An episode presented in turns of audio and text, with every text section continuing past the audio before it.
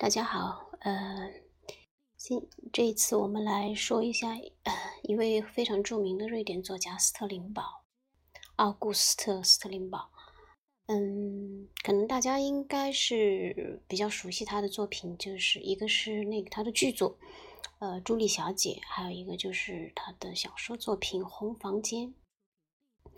嗯，这两部应该是在我们国家都有翻译的，呃。朱莉小姐应该有上演吧？可能好像最近有一位，哎呀，叫什么名字？我一下想不起来了。他好像演了一部这个斯特林堡的这个剧作，叫做《父亲》。嗯，他应该好像是在瑞典的那个国家剧院曾经工作过一段时间，所以可能对斯特林堡还是蛮有感情的吧。嗯，斯特林堡是一八四九年呃出生的。他出生在斯德哥尔摩，呃，家里呢应该还可以，就是他的父亲也是个商人，呃，然后但是后来呃和那个谁，呃和一生蛮像的，也是经营不善，就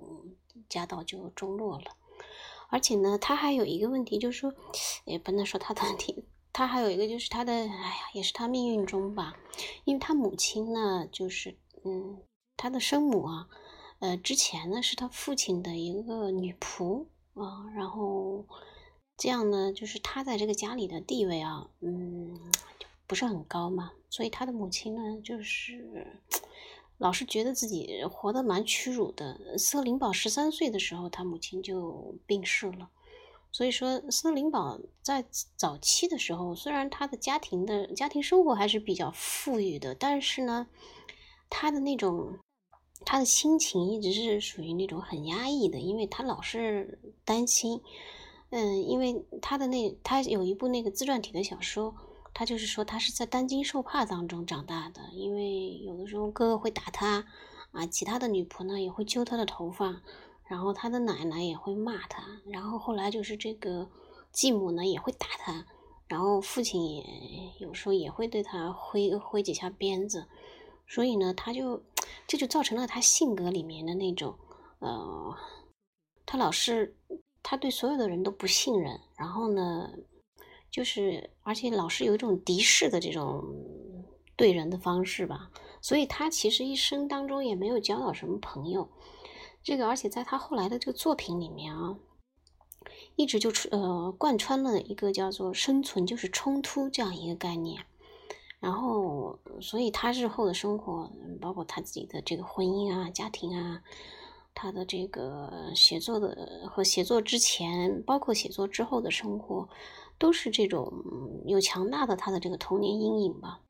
所以，因为他的这种敌对立场实在是太强了，所以他的虽然他的作品非常的独特，就是也是源自于他的这种对立性和冲突性。但是他性格里面的这种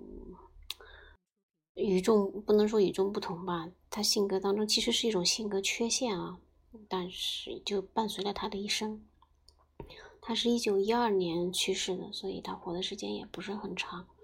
啊，只活了六十六十六十来岁，六十三岁。嗯，他呢，他在大学的时候他是学医的，呃，但是后来呢，就呃。因为 他的这个嗯学费后来又交不起，因为他父亲后来的这个生意也做得不好嘛，然后呢就又辍学了，后来又复学了一段时间，后来还是因为学费没有着落呢，就中断了学业。但他在这个期间上大学期间呢，他就开他喜爱上了这个戏剧，而且他一直想当演员，啊，不过是登过一次台以后呢，这个反响非常的不好，基本上可以说是失败了，嗯，然后呢。二十岁的时候，他创作了一部独幕剧《被放逐者》，这个呢，就是呃以北欧神话来来为这个背景来写作的《被放逐者》。嗯，然后这部呢，倒是当时嗯被这个瑞典国王卡尔十五世看上了他的这部《被放逐者》，就给了他一些经济资助吧。然后，嗯，但是这个也是有限的啊。后来他就是为谋生呢，他他做过很多职业，当过教师，当过记者，但都时间不长。后来，呃，到了这个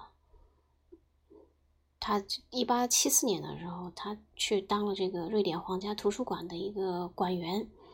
然后才慢慢慢慢的算是生活有有那么一点着落了吧。嗯，后来他的这个小说《红房间》的，一八七九年的时候，他的《红房间》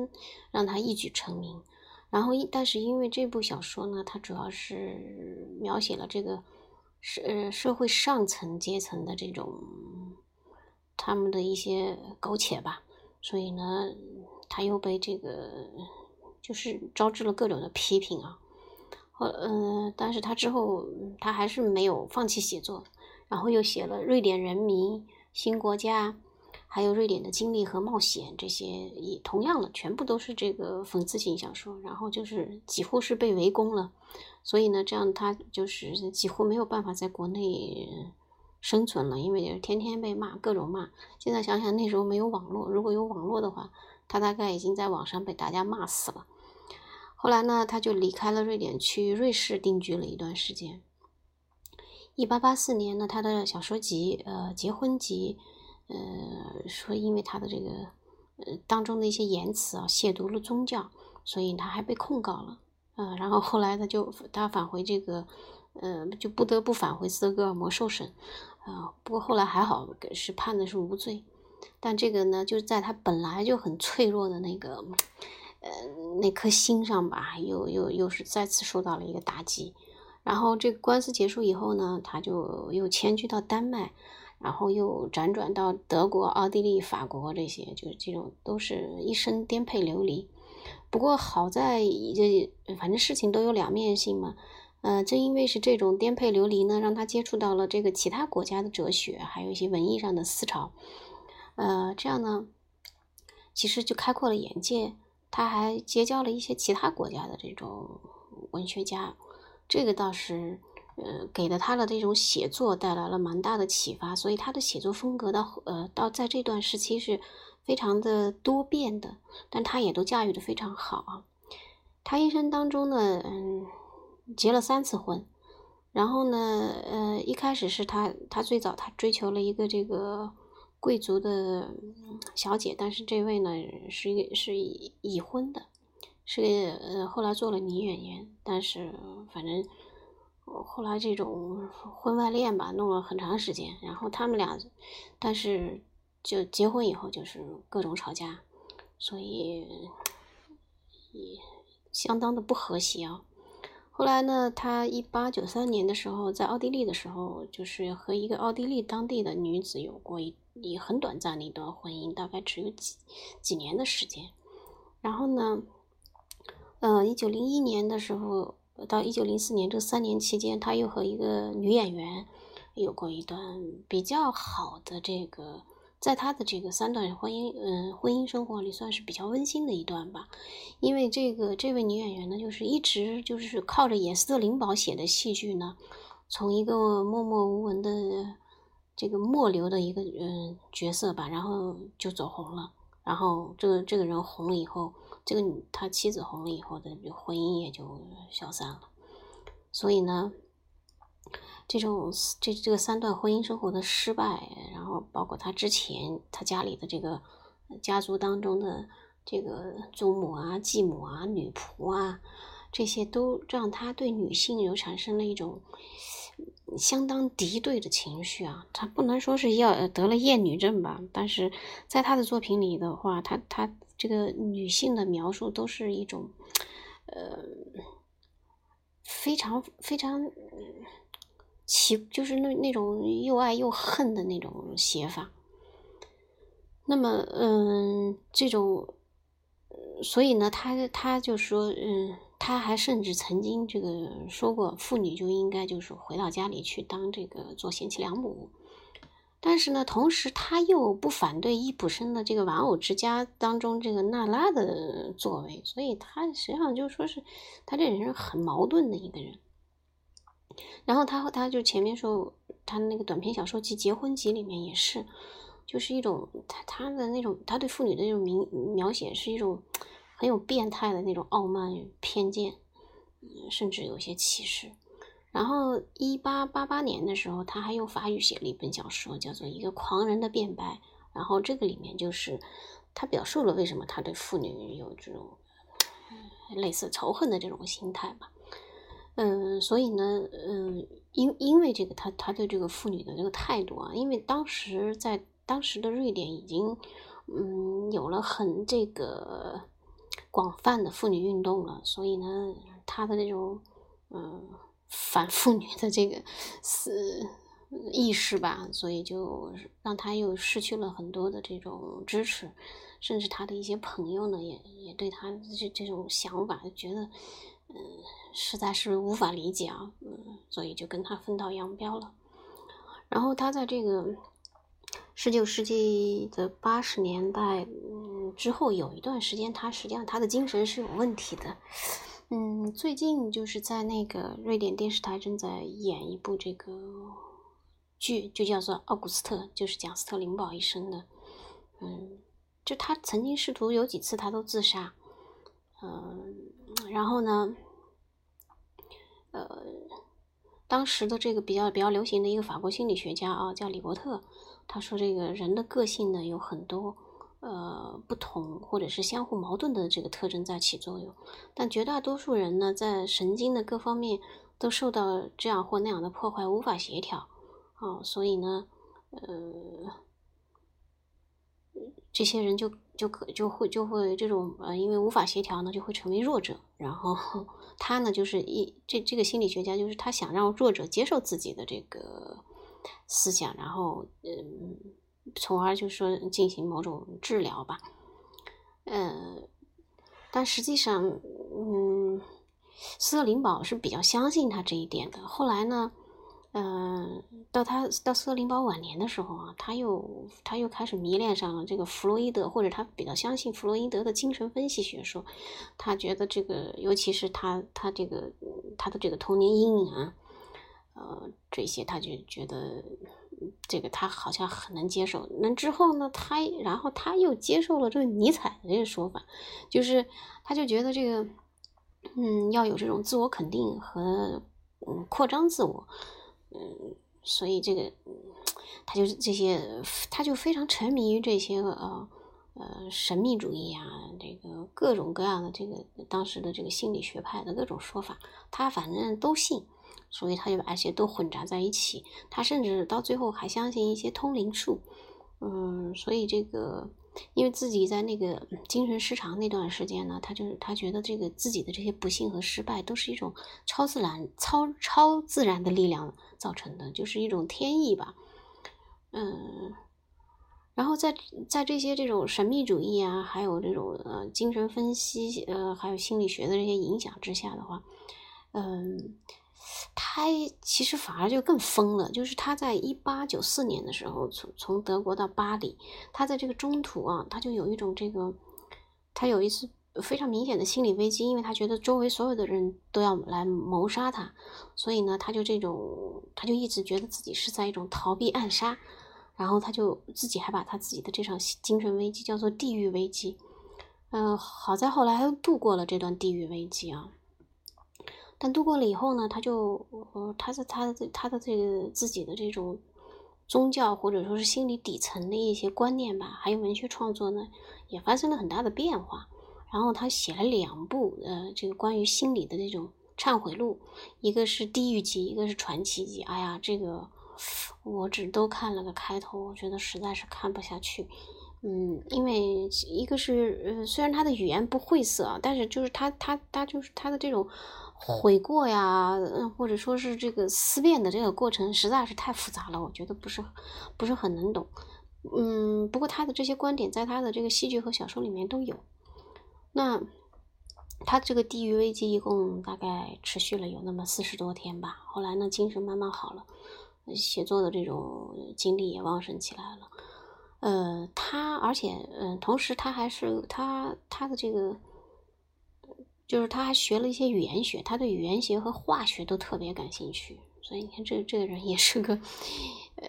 也是个鬼才，就就很奇怪的一个人。那在语言学方面呢，他因为他不是在这个皇家图书馆工作过时候嘛，他还他还抄他还抄汉语，然后他对中国的那个象形文字特别的迷恋，然后还写过一本这个中国文字的起源，嗯，然后。后来他还出版了就是呃嗯世界语言的这个起源，然后这个瑞典语的就是瑞典语历史。后来他不是还做过一些化学研究嘛？他还把这个硫磺啊，想呃把它怎么来弄成煤，怎么把铁变成黄金，就这一类的，反正这种炼金术他也非常的迷恋。嗯，不过后来呢，就是他的这个地域危机过后呢，他反正语言学也不搞了，这个这个炼金术也不搞了，然后就还是一直专注于他的写作。这个时候他进入了多产期啊，他写了这个。嗯，三卷本的这个剧本《去大马士革之路》，还有小说在海边，然后非常多。嗯，这个时间这是最主要的两两本。然后呢，他的这个文笔啊，就非常的犀利。然后，嗯，对各种各样的这种，尤其是他的这种，他他非常嗯善于讽刺和挖苦。就是他的这个文笔，如果说是大家能够读懂，嗯，这个读他的原本的话，我觉得在这种。文笔的辛辣上面，他比鲁迅真的要强了非常的多啊！什么，他太能太辛辣了，太能讽刺了。呃，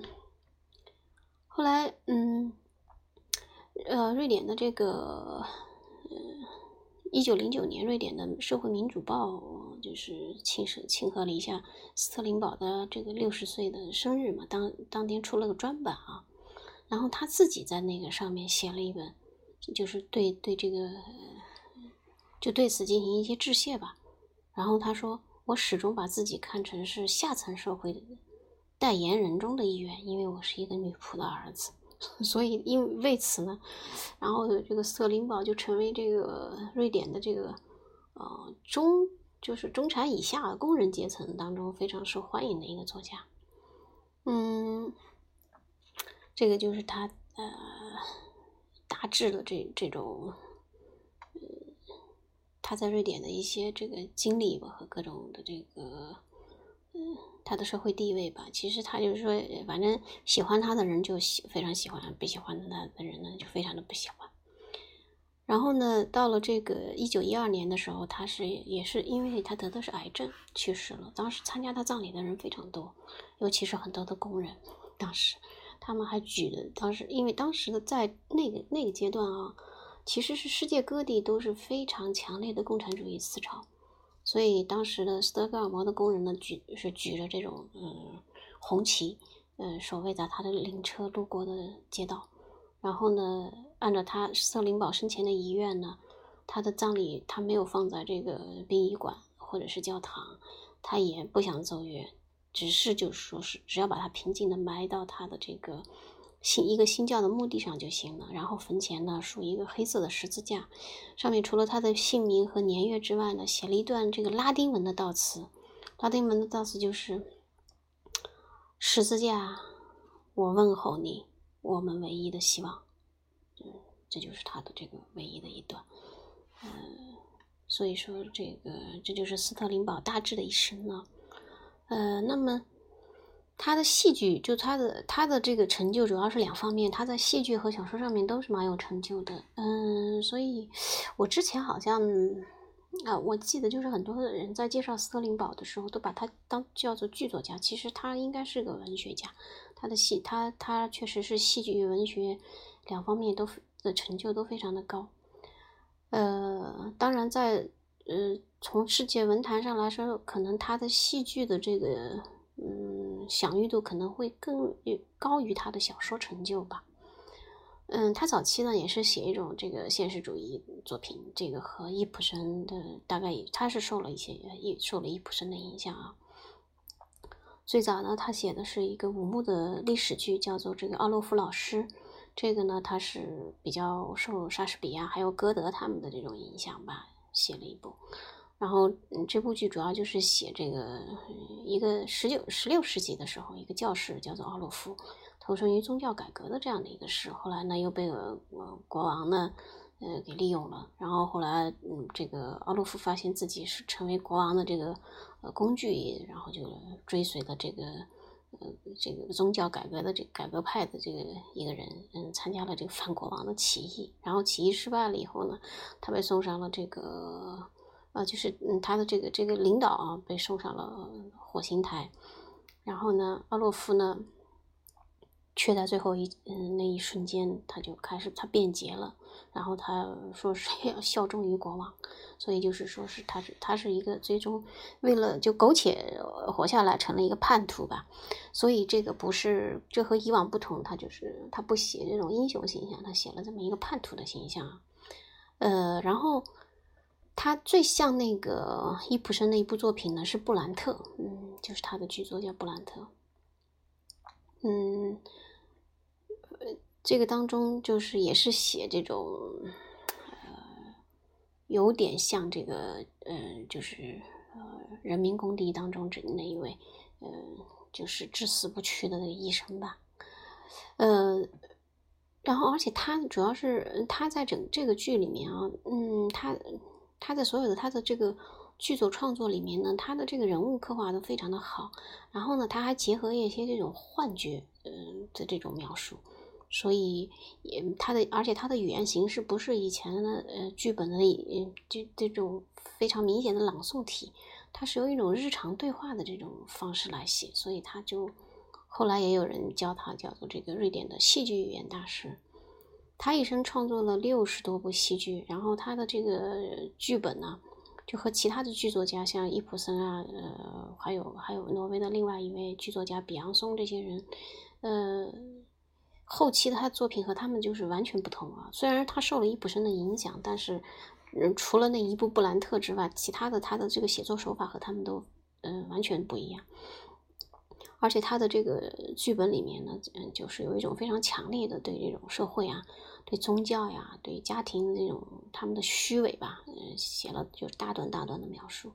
然后他的这个戏剧语言，刚才也说了，就非常的非常新颖，就是这种这种日日日常对话的形式。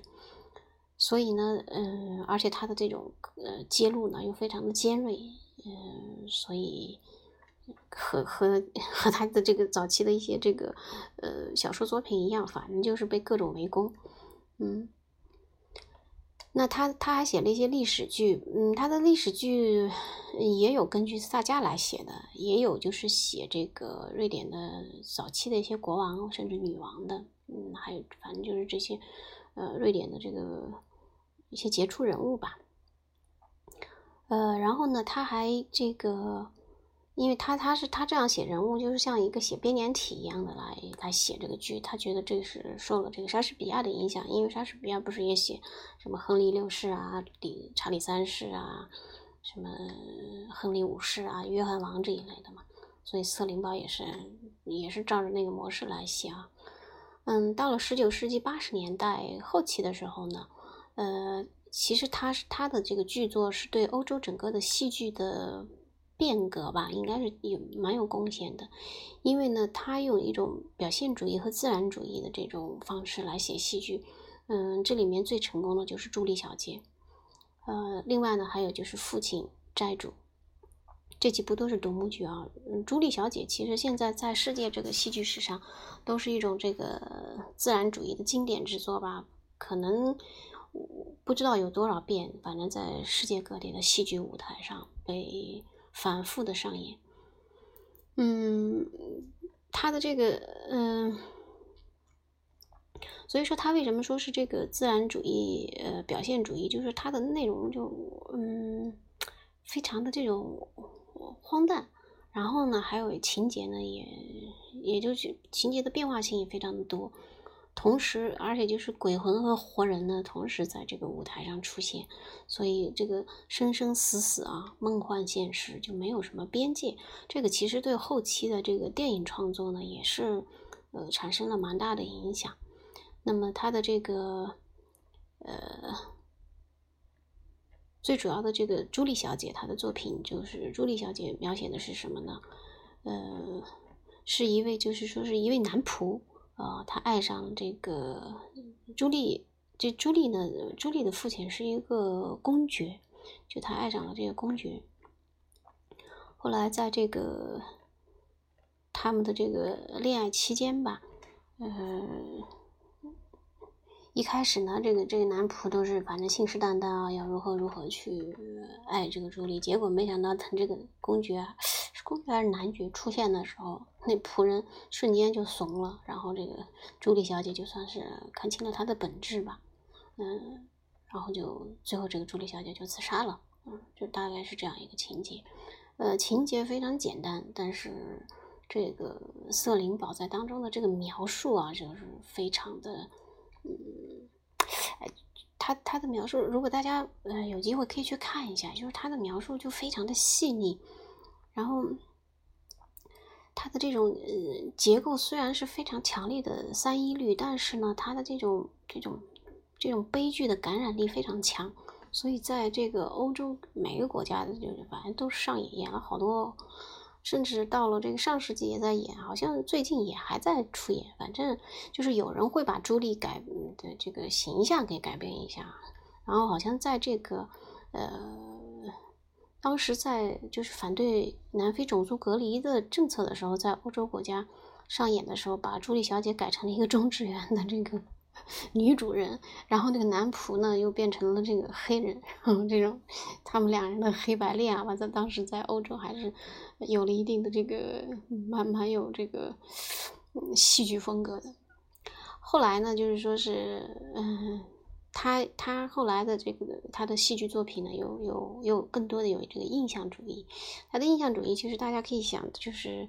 呃，差别也不大，他的就是说，他嗯，和印象派的这个绘画，大家可以来对比的来看吧。就是他没有这种非常呃固有的这种形这种特征，所以他的这个人物也是这样的，他的固定的特征不强，但他是有有有点及面的这样的一个人物形象的刻画。这里面的代表作呢，就是去大马士革的这个呃三部曲，然后这个内容也是各种荒诞离奇啊。情节呢变化也非常的多，但是它的特点好是好在它的语言非常的简单，所以读起来其实并不是好像很难。虽然它的那个情节非常的怪诞啊，但是不难。嗯，去大马士革，呃，好像没有在我们国家上演过，但是在欧洲地区的话还是蛮出名的，因为它的那个舞台场面啊，真的是就特别的有梦幻感。这个对后期，尤其嗯北欧的一些，甚至到现在北欧的一些电影吧，就他们就特别喜欢描写这种，呃鬼魂呐，或者说这种，嗯魂灵的这种，就受了这个斯特林堡的影响。那么他的那个《红房间》啊，还有他的一些其他小说，那他最著名的这个作品，应该就是他的这个长篇小说《红房间》。嗯，因为呢，嗯。之前就在他这写《红房间》之前啊，瑞典的这个小说体的文学作品呢是短篇比较多，呃，然后，但是他出了这个《红房间》呢，就整个改变了这个格局。因为之前的这种短篇的小说，主要也是写这个上流社会的一些事情，然后，词用词呢也非常的华丽，呃，情节呢也非常的曲折。然后这个基本上是属于中下层的人，基本上是读不懂的。那但是红房间不一样，红房间这个刚一出版就就被轰动了，第一版就是全部一下子就一抢而光，然后半年之内啊，就是连出了四版。到了第二年的时候呢，又有这种就是属于那种呃廉价书的形式又出大量的出版，因为它它的这种呃易读性啊，所以让很多年轻人。包括工人阶层都能看得懂，所以说，但是，嗯，文学批评有一些文学批评家就说他的这这部小说又沉闷又悲观啊，然后只有黑暗与挖苦、心酸与痛苦啊。但但是呢，这个中下层的这个民众都非常喜欢，所以他每年的这个出版的。这个印数都要超过一万册，你想对当时的瑞典整个国家的人口才四百多万，每年他的这部《红房间》就要印一万多册，所以说这个数量应该是还是蛮大的。嗯，我们上一次不是说那个拉格洛夫的呃小说一呃一出印了三千五百多册，那也是都算是比较大的了。所以说，由于他的这种广受欢迎吧，所以有一些这个舆论也。导向也就变了，呃，当时的这个瑞典的报纸，呃，叫《每日新闻》，就是说斯特林堡是天才。但《红房间》呢，其实我读过《红房间》，嗯，其实是还蛮容易读的。它情节也很简单，就是讲了一个年轻的这个富商子弟，呃，法尔克。然后呢，他他就是一种充满了理想主义的人吧。然后自己 主动放弃了他的忧郁的生活。然后呢，他要为这个社会的这个底层人民来做事情。他要用这个